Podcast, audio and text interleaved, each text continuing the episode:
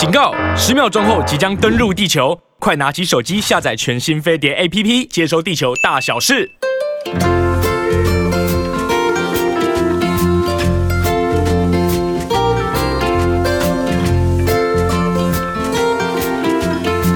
哇哦，各位亲爱的听众朋友、观众朋友，你好啊！我是 Rosita 朱卫英，欢迎大家来到飞碟联播网的《青春永远不会老》。大家好，我是西安。嗨，那个这几天，呃，我想全台湾除了我们中南部有些地方下雨哦，南投很严重哦。对，其他大部分台湾感觉上都是在火炉里面一样。是三十六好像有哦。呃，对啊，然后这个，而且这只是表面的温度，体感的温度听听说都有四十度以上。是啊。对啊，其实像昨天父亲节，很多人出去外面那个庆。提前庆祝父亲节吃大餐，你会觉得啊，昨天真是外面热到不行，都要在室内比较好。连今天早上，然后我们的捷运都被那个呃乘客抱怨，是不是捷运的空调 没有开够到没有没有对不够开太凉，然后呢觉得大家都不舒服，其实。不一定是捷运空调的问题，而是你体感的问题。体感的问题，还有今天真的还是很热，然后早上上班能可能真的车厢挤的人比较多，所以呢，现在呢就是今年的暑假特别的热。然后呢，又这几天又是热中就是热，但是前面因为台风天，你已经感觉到比较凉快，嗯，那突然间又开始热，你又受不了了，嗯，呃，可是真的很热，就是这两天真的，今天也是很热，然后在这么热的时候呢，其实对日本来讲呢，他们就会去吃一种东西来达成清凉消暑，然后补充营养的目的。哇，那个不错哎，听起来好棒哦，又清凉 又这个达到一个消暑。对不对？我知道我这几天吃很多冬瓜。啊啊，对，日本人呢喜欢在这个时候呢，对，吃鳗鱼。嗯。鳗鱼，鳗鱼饭那个鳗鱼，对，哦，嗯，那那个为什么日本人大家知道鳗鳗鱼饭就是是属于日本料理很重要的一个美食嘛？对，那可是呢，日本人特别在夏天一定要吃鳗鱼，原原因是什么呢？尤其呢，我先讲一下，尤其是在夏天最热的时候，在对日本来讲，就是七月十九到八月七号的这一段时间，他们认为是整个夏天最热的时候，刚好今天八就是八月七号。对，就一热到今天。对，理论上是日本人最热最热的时候。对对对，那可是也相对来讲，好像也真是夏天里面最热的时候，就是七月底到八月初这一段时间。那这段时间呢，日本人喜欢吃鳗鱼饭的主要的原因呢，就是因为他们觉得吃鳗鱼饭可以达到啊消暑、哦清凉的效果。还有一个另外一个更重要的原因，也比较有原因，也比较有道理的原因呢，就是因为夏天呢很天气很热，在这个。最热的时候呢，那大家一定会常常在外面就。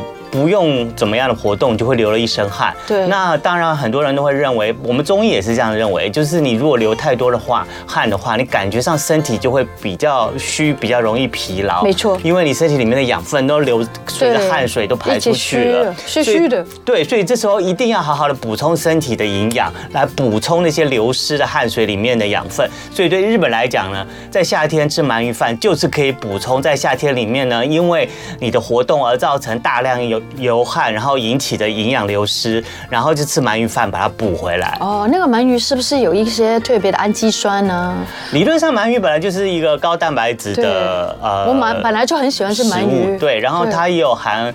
丰富的维他命 A、B，但可是除此之外，可能鳗鱼对日本人来讲是真的有一份特殊的夏日情感。所以呢，在这个日本对日本人来讲，就是夏天，你只要消暑，你只要那个流汗，身体觉得很疲劳，就是。去吃个鳗鱼吧。对，嗯，所以大提供给大家参考。但是大家要注意啊，吃鳗鱼饭那个汁哈，因为鳗鱼汁它会调出来那个汁真的蛮好吃的，加在饭里面真的非常开胃。但是那个汁真的不要太多，因为太多还蛮容易有那个热量高起来。不过鳗鱼真的挺好吃，嗯，而且鳗鱼饭一年比一年贵。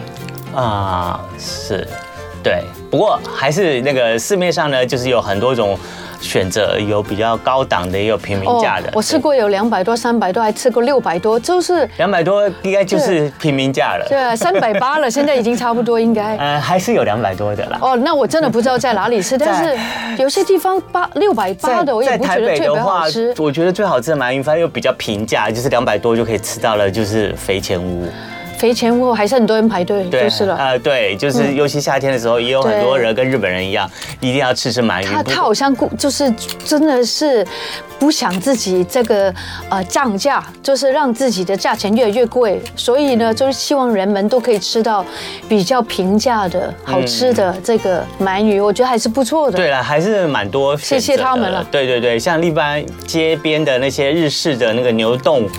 呃，牛洞餐厅其实他们里面有的也有卖鳗鱼饭，可是就是鳗鱼饭好吃还好。就是有很多种的选择，所以就看你喽，看你自己怎么选择喽。就提供给大家一个，就是在天气热的受不了，不知道该怎么办，吃点东西，那就可以吃吃看，学日本吃点鳗鱼吧。仪式感也不错。对，然后接下来呢，我们进行今天的青春永远不会老的青春健身教室。嗨，哎，青春健身教室一开始呢，我们先要跟大家带领大家一起做的运动，一定是。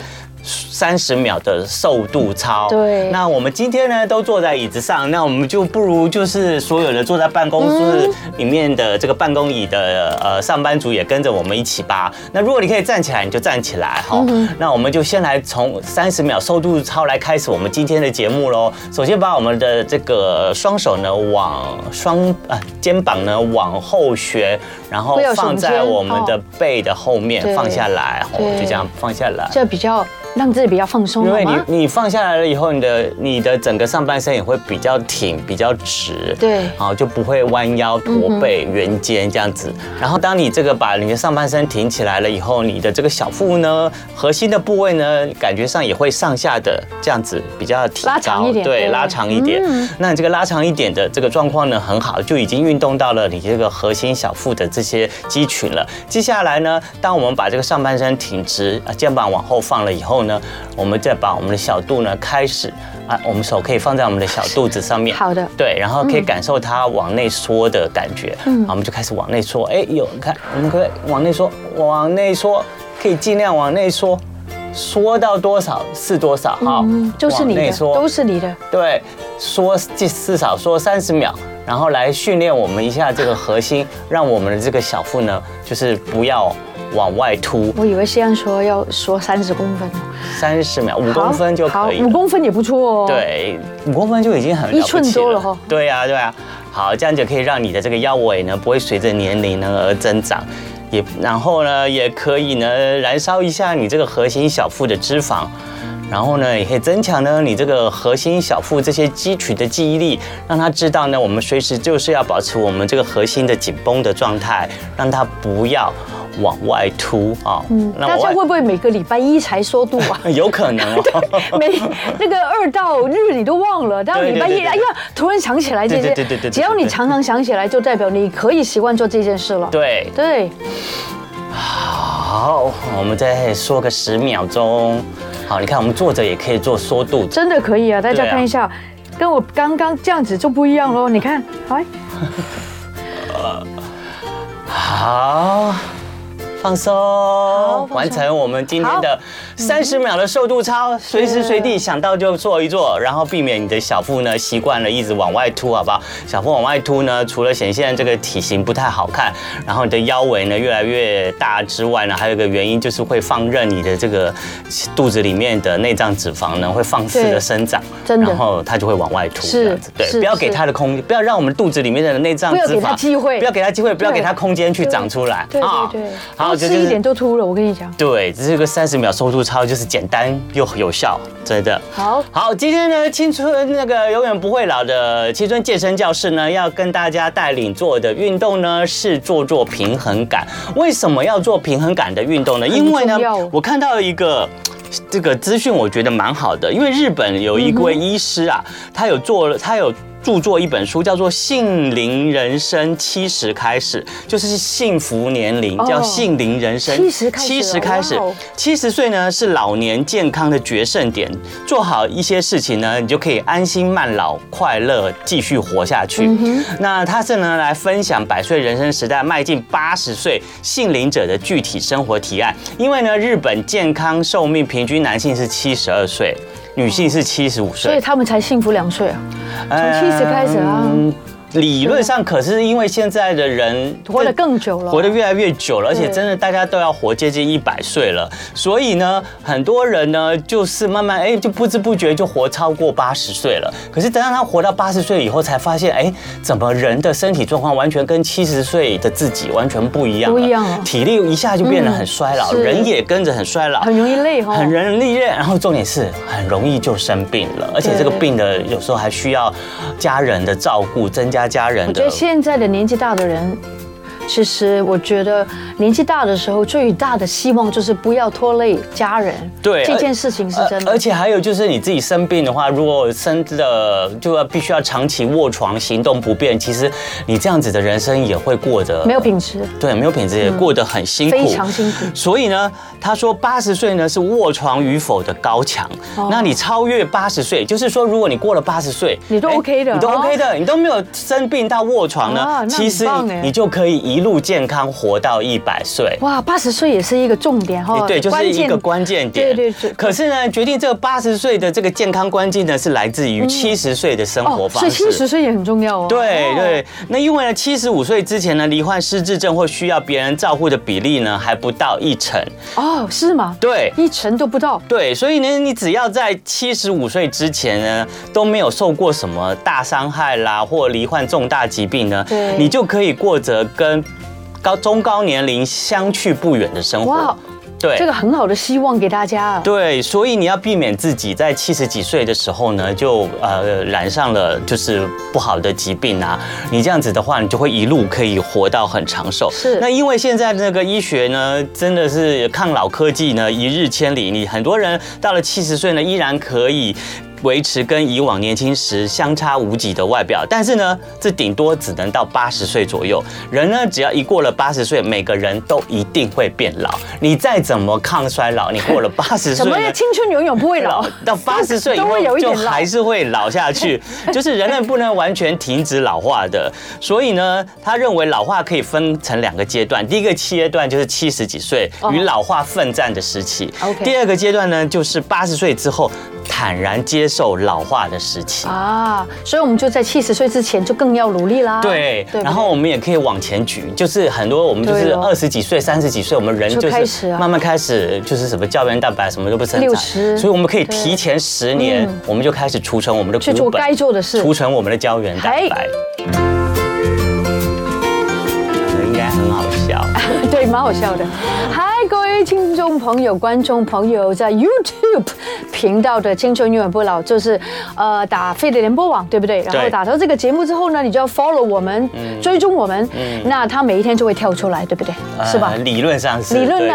那如果他不跳出来，你自己就按哦。对，那么每天十一点呢，也欢迎你上飞碟联播网的 YouTube 频道呢，同步观看我们的这个现场直播的影像。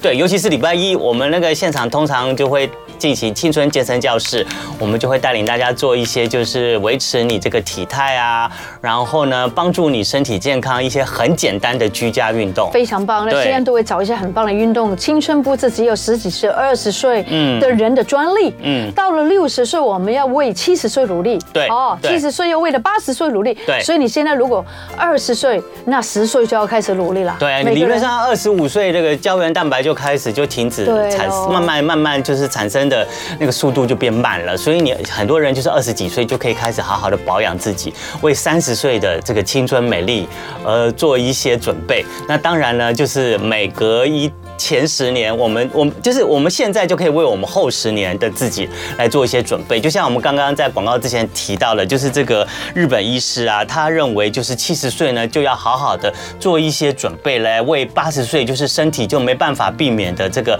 衰老情形呢做一些呃体力的健康的上面的这些呃预防啊，或者是呃锻炼跟准备，然后来帮助自己在面对八十岁这个老化的时候，能一样过得跟七十岁的自己一样的可以自在，或者是不会一一下就衰老太多。大家会不会有时候发觉站起来的时候一下子就想坐下来？那代表呢你的肌力是不够的。嗯。那还有就是你平常你在走路的时候或者摇摇摆摆的，那如果你的那个灵活度不够，或是你的平衡力不佳，其实对于你的六十七十是危险的，因为会比较容易跌倒。嗯。这些都是为什么我们要及早做一些肌力运动，让自己的平衡感变得更好的原因。对。所以大家为什么礼拜一要跟着我们来做这个啊这个健康教室的原因呢？嗯。最重要就是让你平衡力更好，还有你的体力更好，你的肌力更好。嗯哼，对啊，像这个医生他说啊，如果你要是到了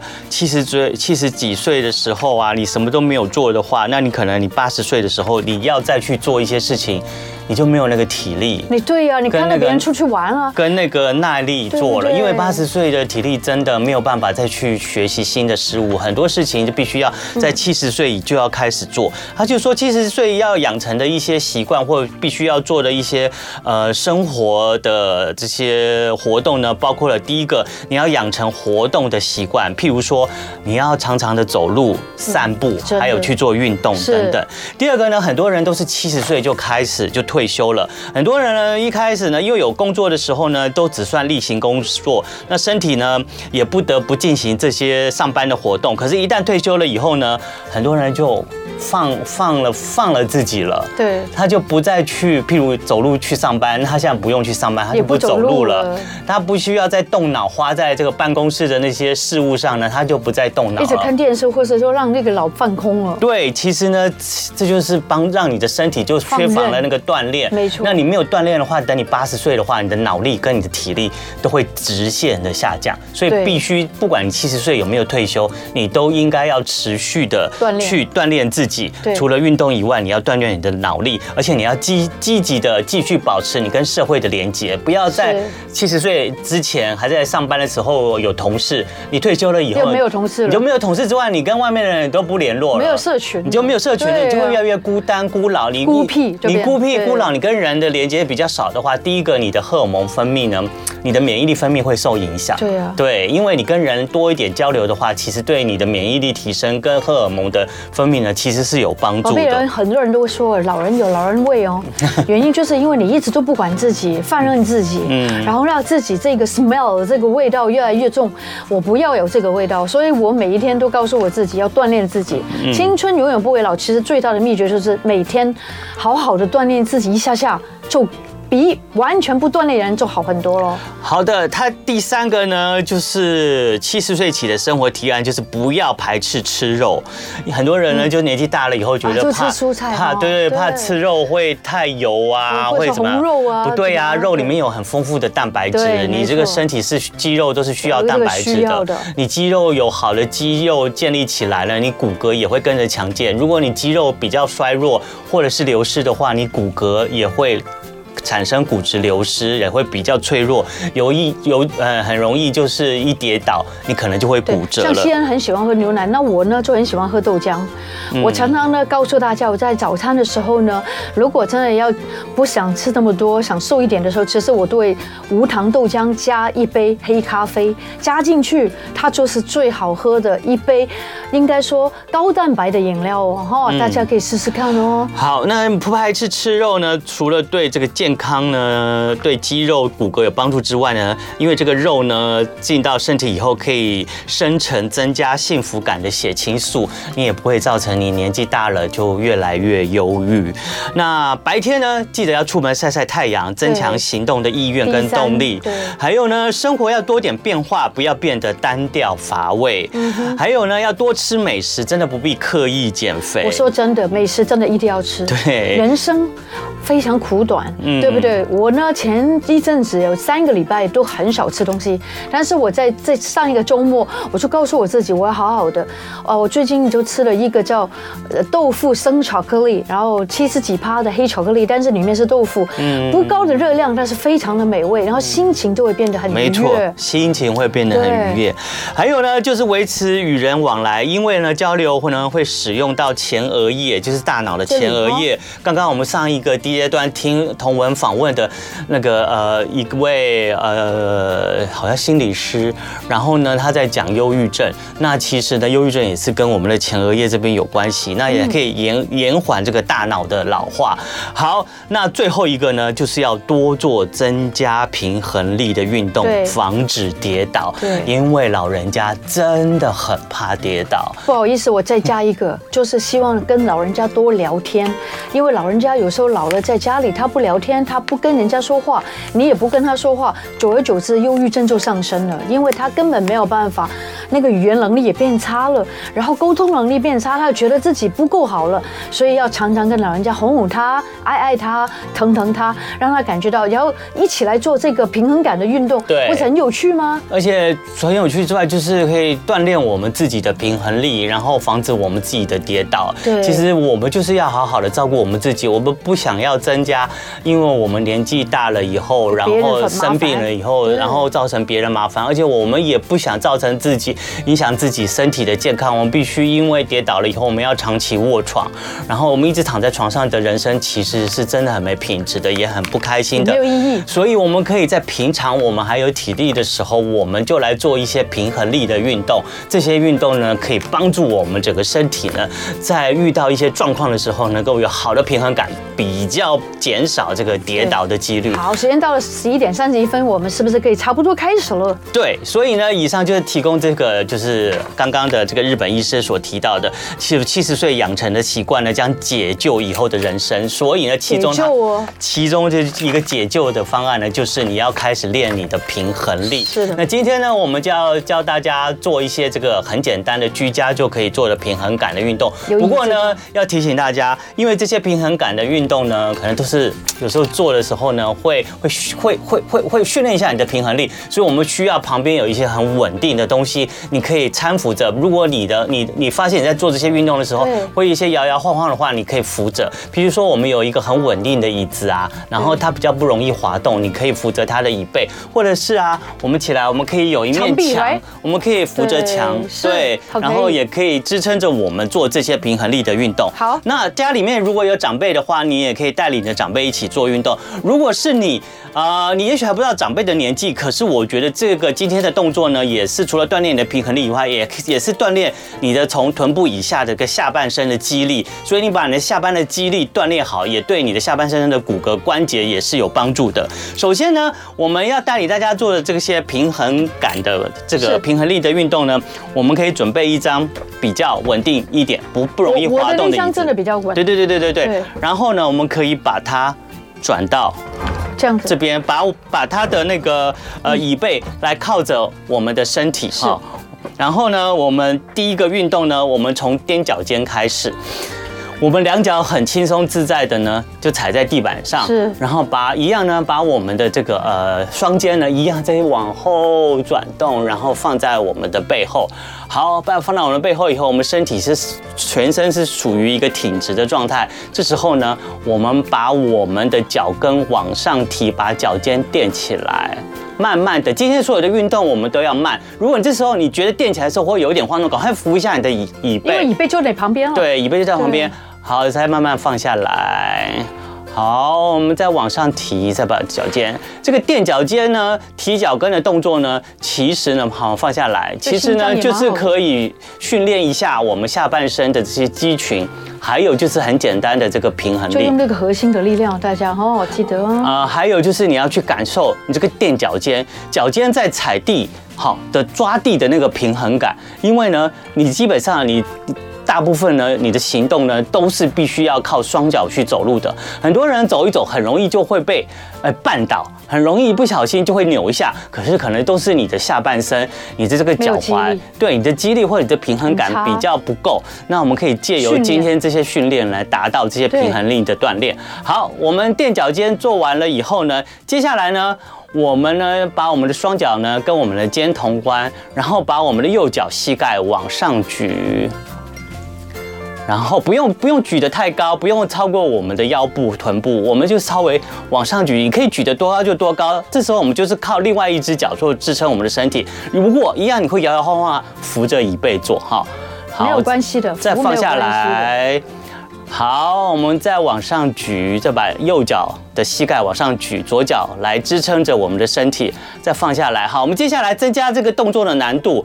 我们把右脚的膝盖往上举的时候，同时把我们的头往右边的肩膀看。好，对。然后你会发现这样子的平衡感又多了一又多了一些锻炼，而且脖子也做到了。然后再把头跟我们的脚恢复到原位，然后再做一个。好，我们把右脚膝盖抬起来的时候，同时我们的头往右边看，再转回来，同时把脚放下来，就每个动作都慢慢来。我们换左，我们换左脚，然后把我们的身体重量放在右脚。这时候，好，我们把左脚的膝盖提起来，再放下，慢慢放下来，再提起来。好，你这个时候就是训练你的右脚的平衡力了。好，这时候我们加入左这个左边。呃，头往左边看的动作，左脚提起来，左脚膝盖提起来，然后头把往左边看，对，然后再一起放下来，头部回到原位，大家哦，然后再慢慢的提起来，然后头再慢慢的转向左边，好，再放回来，好的，这我们又完成了第二个动作，看起来容易。但是很多人一直跌跌撞撞，慢慢来，或摇摇晃晃的。先先按着你的椅子，慢慢，对，你就会发觉你的平衡感就会慢慢练习好。不要急哦。对，其实这些动作都很好做，可是对锻炼平衡力真的很有帮助。你平衡力好，真的就不比较不容易怕被跌倒，你就会比较不跌倒。好了，我们做下个动作之前，来扭扭我们的臀部，好，转一转它，活动活动它。好，接下来这个动作呢，有点像芭蕾舞的动作，那么样的漂亮。对，所以大家可以上我们的 YouTube 频道看一看，学一下哦。这个我觉得这个动作真的非常漂亮，常常看跳跳芭蕾舞的人做，那就是呢，首先呢，一样呢，我们可以扶着我们的椅背。好，如果如果你平衡感 OK 的话，你可以双手插着你的腰，好，双手插着你的腰，先把你的右脚往后勾，好，你看像这样，右脚往后勾，然后不要放下来哦，接着往后勾的同时呢，再把右脚的膝盖往前提，好。到前面，这时候你的脚是在你的前面，然后就会发现一只脚的话会摇摇晃晃，然后再把右脚的膝盖往右边打开，然后把你的右脚的脚掌贴在你的左腿上面，好像单边平衡的感觉。对，然后你就会发现，哎，这个动作好像 跳芭蕾舞。然后呢，把这个挡，把这个膝盖打开，就是做外侧。打开，打开了以后呢，你这个大腿内侧呢就会得到一些伸展，然后再把这个膝盖再慢慢的放回前面，然后脚再慢慢的放下来。好，这是一个很连续的动作，有一点点难度。可是这个动作呢，也是很好的这个平衡力的锻炼。可以摸着你的椅背试试看，对，不要的话也可以像西恩这样做，叉着腰，对，就是看你的抓地力。看 Rosita 的版本，也可以看 C N 的版本。好，我们再来做一次。好，先把右脚往后勾，然后膝盖带着脚往前抬，然后膝盖再往右边打开，然后把你的脚掌贴在你的大腿上。好，贴在大腿上以后，这个膝盖再回到前面来，再慢慢放下来。各位朋友，这个对于你的髋骨非常有帮助。嗯，这边好，好，好，我们换脚，我们把我们的左脚，好，左脚先往后勾，刚刚是做脚做右脚，我们现在做左脚往后勾，往后勾了以后，再往前，膝盖再往前举起来，然后膝盖再往左边打开。然后把你的脚掌贴着你的右脚的大腿，然后再回到前面来，然后再放下来。好，这一个动作啊，我们再做一个膝盖往后勾，然后整个膝盖带动你的脚往前提起来，然后往左边打开，去伸展你的大腿内侧，然后把你的这个脚掌贴在你的右腿上面，然后再把左脚的膝盖回到身体前面来，然后再慢慢放下来。这样子是是好讲起来简单一点都不简单呢。你如果没有扶着的话，做这个动作可能真的有时候会有点摇摇晃晃。所以呢，如果呢你是比较呃行动力呢，哎，比较呢比较没有平常好好受到好好的训练的话，你是真的需要一个稳定的东西扶着它做了。好，刚刚这个动作哈，是不是？优美啊，很优美，真的很优美。对 放下来。对，你也可以交替着做。对，然后还可以训练一下你这个大腿的肌群。好的，今天是礼拜一，也是一个礼拜的开始，所以我们我们的青春健康教室呢，就教大家今天是平衡感。我是罗西塔，嗨，大家好，我是西恩。好，我们就继续来做我们的这个平衡力的训练了。那这些今天的平衡力训练，每个动作呢，大家都可以慢慢做，然后去。去去去抓出你这个身体的平衡感，还有就是呢，因为我们平衡感都需需要我们那个双脚的力气，因为我们平常无论是站啊还是走路呢，都是跟我们的双脚的肌力有关的。所以今天的平衡感除了训练的平衡力以外，也可以训练一下你的肌力。那接下来这个动作呢，我觉得也是对这个平衡力呢是非常非常的有帮助的。这个动作呢，你必须呢有点想象，你好像是走在一个钢索上面，你的两只脚呢。可能这个对你的宽度呢，就一条钢索的，很窄哦，对，这样这么窄的距离。然后呢，所以呢，我们的这个双脚呢，首先呢，你就要把你的左脚呢往前，哈，往前，然后好像叠着在你的这个那个脚的前面，右脚的前面。然后呢，你的右脚呢，就是跟你的左脚是站同一直线。然后一样呢，如果你觉得你这个身体呢比较容易晃，你可以扶着这个椅背，然后把你的右脚的指头呢对着你这个左脚的脚跟。是，好，大家现在可以看到我们的这个 YouTube 的荧幕上面的这个动作的示范，你就感觉上是这样子。为什么你知道吗？因为你两只脚已经在同一个平行了。然后就是一同不是平行，是在同一条线上。对，同一条线上。同一条线上，然后你感觉像在走钢索。哈，你把你的双手放开，把双手张大，会不会觉得有一点可以抓那个平衡感的感觉？对，我 感觉我们在走钢索。哇，那你的平衡力不错。嗯好，那如果如果呢，你如果觉得啊这样子比较摇摇晃一样，你就扶着你的椅背，好，扶着椅背，双手打开，然后我们来。把我们的双，把我们这个双手打开之后呢，再把我们的双手扶到我们的这个腰，插到我们的腰上。好，然后我们开始深呼吸四下，一，在每一次深呼吸的时候，感受你的这个双脚抓这个平衡力的感觉。你眯眼睛的话更难哦。对啊，你要眯眼睛的话，你的平衡更容易摇晃。对，所以我建议大家这个时候你可以，你可以眼睛往远方看。对，没错。三。是，对，大家是否也完成了吗？接下来我们换脚，我们把我们的右脚放到前面，把我们的左脚放在你的左脚的前面。我们把我们的左脚的脚趾头呢对着我们右脚的脚跟，好，一样是抓这个双脚是在一条线上面。好，把我们的双手先打开，抓一下平衡感。好，然后再回来，我们的双手叉腰，然后。呼吸四次，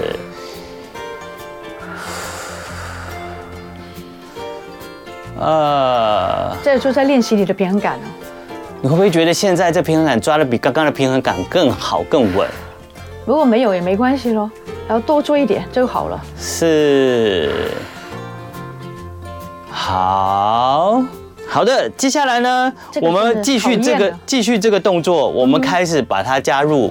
往前往后行走的这个动作，我们都要走，像感觉我们正在走在钢索上面。往前吗？对，我们先往前走两步，来，一左脚放在前面，都要都要直直的线哦，都要直线走哦。二、三、四，好，哇，你完全不用扶哎，好厉害哦。然后再往后退，往后退回来，一样是一条线哦。二、三，后面好像比较容易哈。也不容易，是不容易，都不容易。我们，所以我们要佩服那些走那种钢索特技表演的人，他们真的很厉害，而且他们在那么高，他们在那高空上，对，而且都不怕死，而且都不会摇摇晃晃这样子。好，我们再继续往前走四步。好，好，每一每一次走呢，两只脚呢都是走在一条线上，对齐哈。对，然后再往后退四步。二、三、四，好，好完成了，恭喜你，你很厉害。对对，对你可以的，你可以的。然后接下来呢，这个动作呢，也是刚这个跟芭蕾舞的姿势有点关系，有点像。好，我们一样就是站在了跟我们双脚跟我们的肩同宽，然后把我们的一只脚，我们先把我们的右脚哈，跨出去好了。好。这样子吗？对，右脚跨出去，放在这个地上哈，哦，稍微快一点，然后放在地上，脚尖呢放在地上。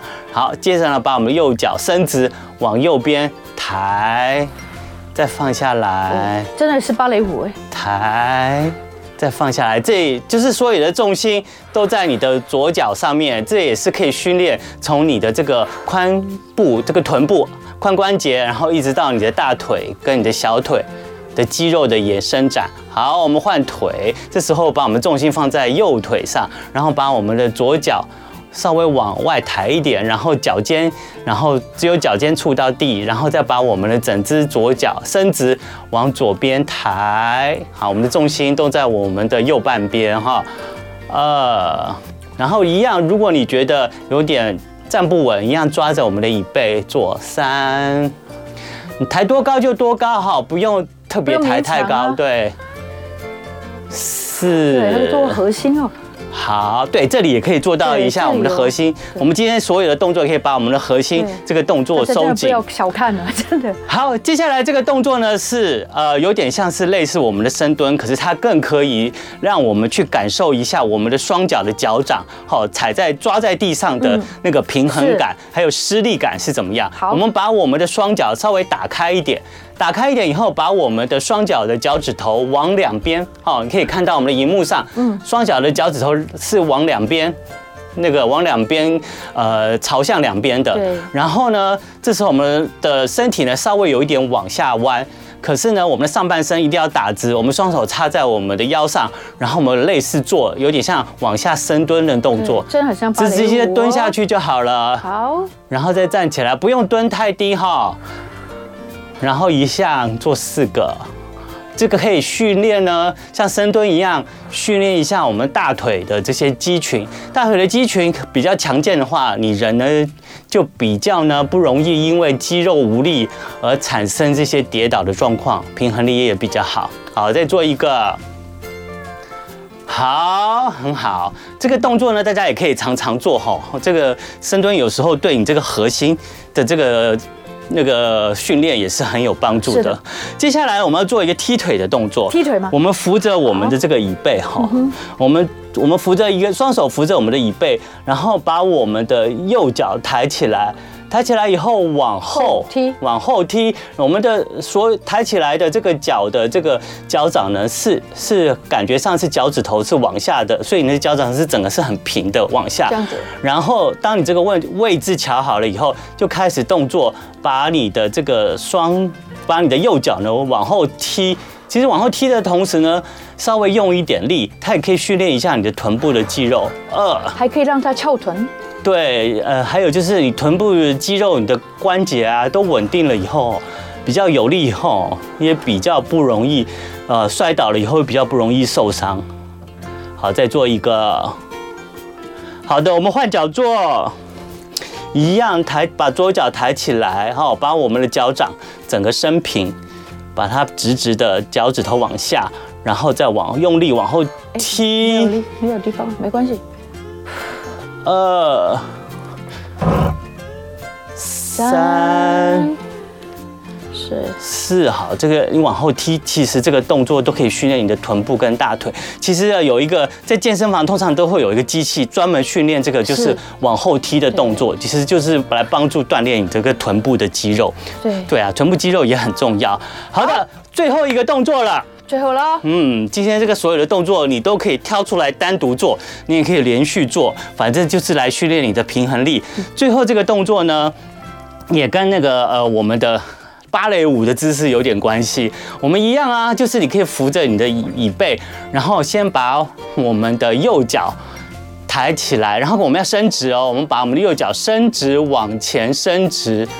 往前伸直哈，然后那个脚尖也要伸直哦，然后接着再往滑向我们的身体的右侧，这时候都不要触地哦，然后最后再滑向我们的身体后侧，感觉上是画一个身体的半圆，对，然后我们再回来滑滑到我们的身体的右侧，再滑到我们的身体的前侧，好，然后再滑回来，好，这是一个，好，再来。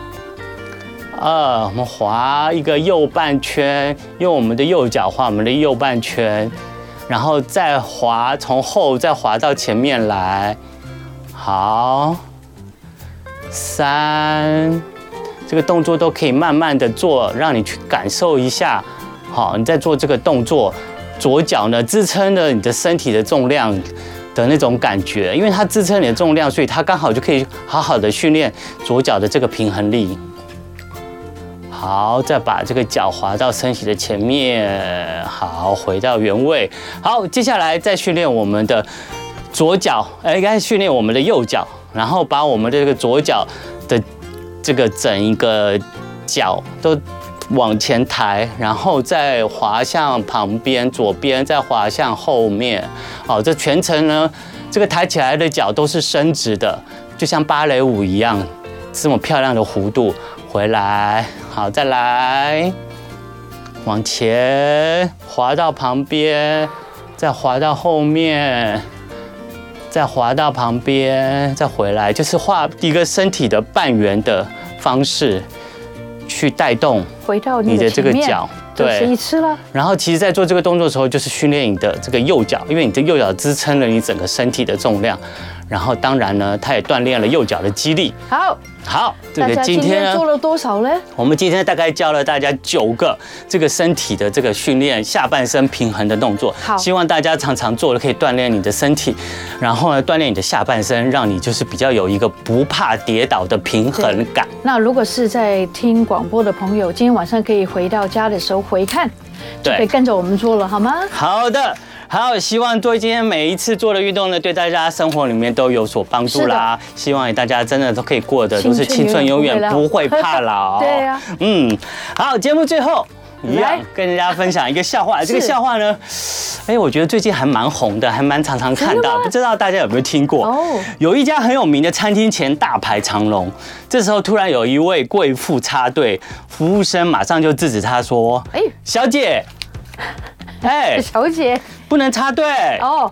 然后小姐就转头，这个贵妇转头就对服务生说：“哎，我是贵宾呢。”结果服务生冷冷的回说：“今天就算你是哈士奇。”也要给我乖乖排队。原来是这样子哦。对。那你是什么呢？你是贵宾还是哈士奇？我们还是好好的啊，排队好了。对啊。对啊，管你是谁呀。对，好的，希望今天大家运动愉快喽。我们有机会那个，下次再见了。对，不要懒洋洋哦，继续运动哈。OK。对，明天也继续你继续收听我们的青春永远不会老。明天见。See you，拜拜。拜拜。